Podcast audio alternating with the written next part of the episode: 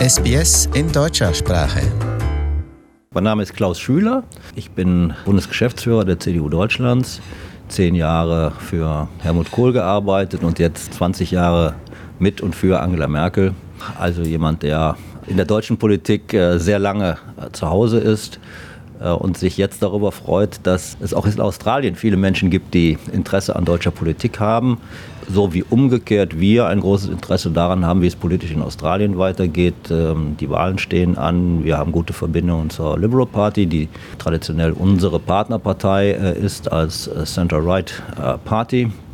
Und deswegen freue ich mich, dass ich die Gelegenheit habe, hier zu sein. Ja, unsere Regierung hier in Australien steht ja momentan auf etwas wackeligen Beinen, aber auch in Deutschland, die Regierung von Frau Merkel, macht keinen unbedingt überzeugenden Eindruck.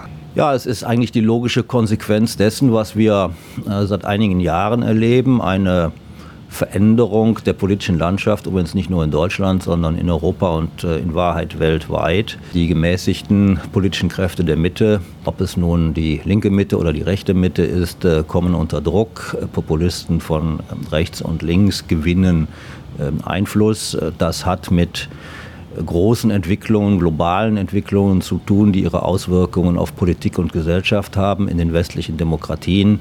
Stichworte Globalisierung, Digitalisierung, auch die geostrategischen Veränderungen, die wir sehen. Und das hat natürlich äh, Auswirkungen auf äh, die interne Stabilität von politischen Parteien und damit eben auch in Koalitionsregierungen, so wie bei uns in Deutschland, äh, auf die Koalition.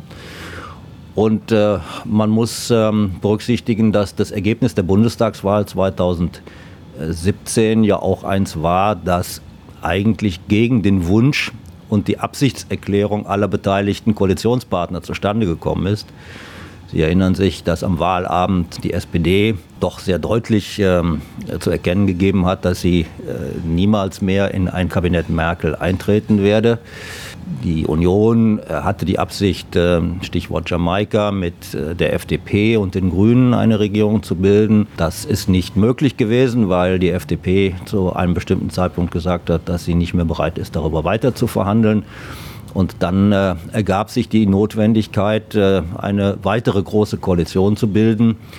Aber wie gesagt, eigentlich gegen den Wunsch und den erklärten Willen aller Beteiligten. Und das hat natürlich Auswirkungen auf die Art und Weise der Zusammenarbeit. Ähm, und äh, unsere Aufgabe ist eben jetzt dafür zu sorgen oder alles dafür zu tun, was wir tun können, dass Schwächeanzeichen, von denen Sie zu Recht gesprochen haben, beseitigt werden oder jedenfalls, dass wir uns bemühen, äh, dort wieder Vertrauen und Zuspruch zu gewinnen, wo wir ihn verloren haben. Die CDU hat ja äh, sich auf den Weg gemacht, sich ein neues Grundsatzprogramm zu geben. Das ähm, tun wir ja nicht, weil wir gerne Programme schreiben, sondern weil wir der Auffassung sind, dass ähm, die Welt sich so schnell verändert, ähm, und die Herausforderungen des 21. Jahrhunderts so dezidiert andere sind als die des 20. Jahrhunderts, dass wir auf der Basis unserer Werte und Überzeugungen, glaube ich, neue, moderne Antworten geben müssen, weil wir eben auch sehen, dass wir in vielen Fragen programmatisch noch auf einer Grundlage arbeiten, die nicht mehr der Höhe der Zeit entspricht. Sie kennen und verfolgen die Diskussion um die Auswirkungen der Digitalisierung, der künstlichen Intelligenz, aber auch in der Außen- und Sicherheitspolitik zum Beispiel äh, sind Fragestellungen aufgetreten, die vor zehn Jahren so noch nicht absehbar waren. Und all das äh, führt natürlich bei den Menschen auch zu der Frage, sind diese Parteien noch up-to-date? Geben sie auf die Herausforderungen von heute und morgen die richtigen Antworten, Antworten, die uns überzeugen können? Diese Schwäche, von der Sie gerade sprachen, die wirkt sich auf ganz Europa aus. Und die Engländer zum Beispiel sehen ihre Zukunft außerhalb der Europäischen Gemeinschaft. Bedrückt Sie das? Ja, das bedrückt mich sehr äh, persönlich, weil ich äh, auch ähm, persönlich gute Beziehungen äh, zu ähm, britischen Freunden habe, aber auch natürlich politisch. Sie sagen die Briten, da fängt es ja schon an. Wir beide wissen ja, dass es eben nicht die Briten sind, sondern dass die Brexit-Entscheidung eine war, die auch Großbritannien geteilt hat und bis heute teilt. Aber sie ist so gefallen, wie sie gefallen ist. Und deswegen nutzt es auch nichts, äh, darüber zu lamentieren und darüber nachzudenken, ob das nun klug oder unklug war. Sondern wir müssen mit den Folgen dieser Entscheidung umgehen. Und ähm, diese Frage richtet sich dann zunächst einmal an die Briten selber. Wir haben zu respektieren als Deutschland, als Europäische Union, dass ähm, es eine Mehrheitsentscheidung, eine knappe Mehrheitsentscheidung äh, gab, äh, die EU zu verlassen. Jetzt ist es aber auch an der britischen Regierung, ähm, eine Position zu formulieren, auf deren Basis dann auch ein Austritt vollzogen werden kann. Und äh, wir wissen Stand heute tatsächlich nicht, äh, unter welchen Bedingungen denn der Brexit äh, Ende März äh, vollzogen werden wird. Und das ist natürlich ähm, angesichts der internationalen Herausforderungen, aber auch angesichts der engen wirtschaftlichen Verflechtungen, die wir haben, ähm, ein sehr unglückliches äh, Szenario, das, glaube ich, viele Menschen sehr bedauern. Brexit ist ja nicht der einzige Spannungspunkt. Ähm, Italien giftet gegen Frankreich. Die Polen sehen auch vieles ganz anders als Deutschland. Da herrschen ja enorme Spannungen in der EU.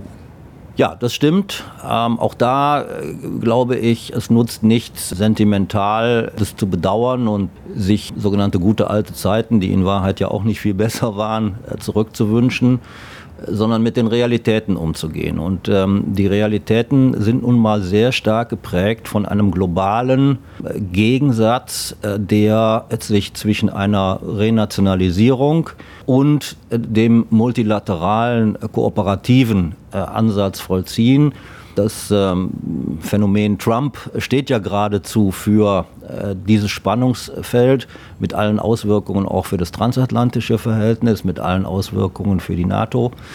Äh, und äh, natürlich haben wir dieses Phänomen auch in Europa. Insofern ist Europa eben hier Teil der globalen ähm, Entwicklung.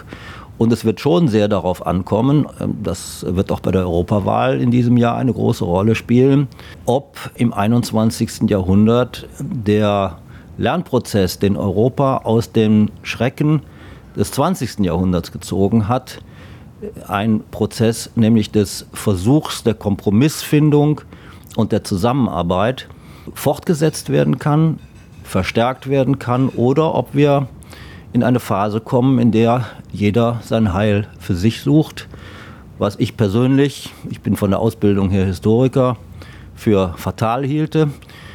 Ich halte es aber auch für die falsche Antwort auf die Herausforderung des 21. Jahrhunderts. Auch das ist einer der Gründe, der mich nach Australien bringt, weil ich der Auffassung bin, dass wir als Deutsche, als Europäer die Zusammenarbeit mit denen weltweit suchen müssen, die äh, ebenso wie wir auf denselben Prinzipien und Werten äh, ihre gesellschaftliche Entwicklung suchen, aber auch ihre politische. Und das wird die große, spannende Frage für die Politik im 21. Jahrhundert sein. Welches dieser beiden Pole wird sich am Ende durchsetzen? Wo sehen Sie denn zum Beispiel die Berührungspunkte zwischen Australien und Deutschland? Es sind ja nun Länder an den beiden Enden der Welt, die auch in ganz verschiedenen Regionen liegen. Was können die zusammen machen? Ja, ich glaube, das ist ein schönes Beispiel dafür, dass Politik im 21. Jahrhundert sich anders organisieren muss als im 20., wo sehr stark die geografische Nähe, die Frage der Nachbarschaft, des Umgangs in der Nachbarschaft zu Recht äh, im Vordergrund äh, stand. Denn äh, die Wahrheit ist natürlich, dass wir äh, in der Nachbarschaft einiges aufzuräumen und besser zu machen äh, hatten. Aber im 21. Jahrhundert, wenn das richtig ist, dass wir in der, im Zeitalter der Globalisierung äh, leben, dann bedeutet das eben, dass nicht mehr die geografische Nähe und die geografische Lage der entscheidende Faktor internationaler Politik ist. Das bleibt wichtig. Aber wichtiger noch ist die Frage, ähm, nach welchen Prinzipien organisieren Staaten und Gesellschaften ihr Zusammenleben. Und da stellen wir eben fest, dass ähm, Australien ähm, vieles gemeinsam hat, was ähm, Gesellschaftsbild angeht, äh, was Wertebasis ähm, angeht mit äh, Deutschland und Europa. Äh, und äh, von Handelsfragen und anderen Dingen ganz abgesehen, äh, Freihandel, marktwirtschaftliche Prinzipien, rechtsstaatliche Prinzipien. In der Außen- und Sicherheitspolitik haben wir viele Gemeinsamkeiten. Ähm, also da gibt es eine unglaublich große Palette. Ich bin immer wieder erstaunt, wenn ich die Gelegenheit habe, hierher zu kommen oder australische Kollegen in Deutschland zu sprechen, wie viel Gemeinsames wir haben, obwohl wir so weit voneinander entfernt sind. Und ich glaube, da ist es wichtig, dass wir Brücken bauen, dass wir uns austauschen und dass wir äh, voneinander lernen und eben dann auch gemeinsam handeln können. Trotz der von Ihnen aufgezeichneten Probleme hoffe ich, dass Sie als Kölner mit Optimismus in die Zukunft schauen. Ja, da können Sie äh, sicher sein. Äh, wir sind ja lebensfrohe Menschen, nicht nur als Kölner übrigens, sondern das äh, sage ich auch immer meinen Parteifreunden. Das C im Namen hat auch etwas zu tun, nicht nur mit Werthaltungen, sondern es hat auch etwas zu tun mit Einstellungen. Ich glaube, wir sollten äh, dankbar sein und wir sollten positiv an äh, die Chancen, die uns das Leben auch bietet, herangehen und Angst, Ärger, Verzweiflung, äh, Frustration, das sind keine christlichen Haltungen, sondern die Chancen sehen, daran arbeiten, und äh, mit einer gewissen Fröhlichkeit des Herzens dabei zu sein, das sollte uns alle leiten und ich glaube, dann äh, wird die Welt auch ein bisschen besser jeden Tag. Gute Worte, ich bedanke mich bei Ihnen. Gerne.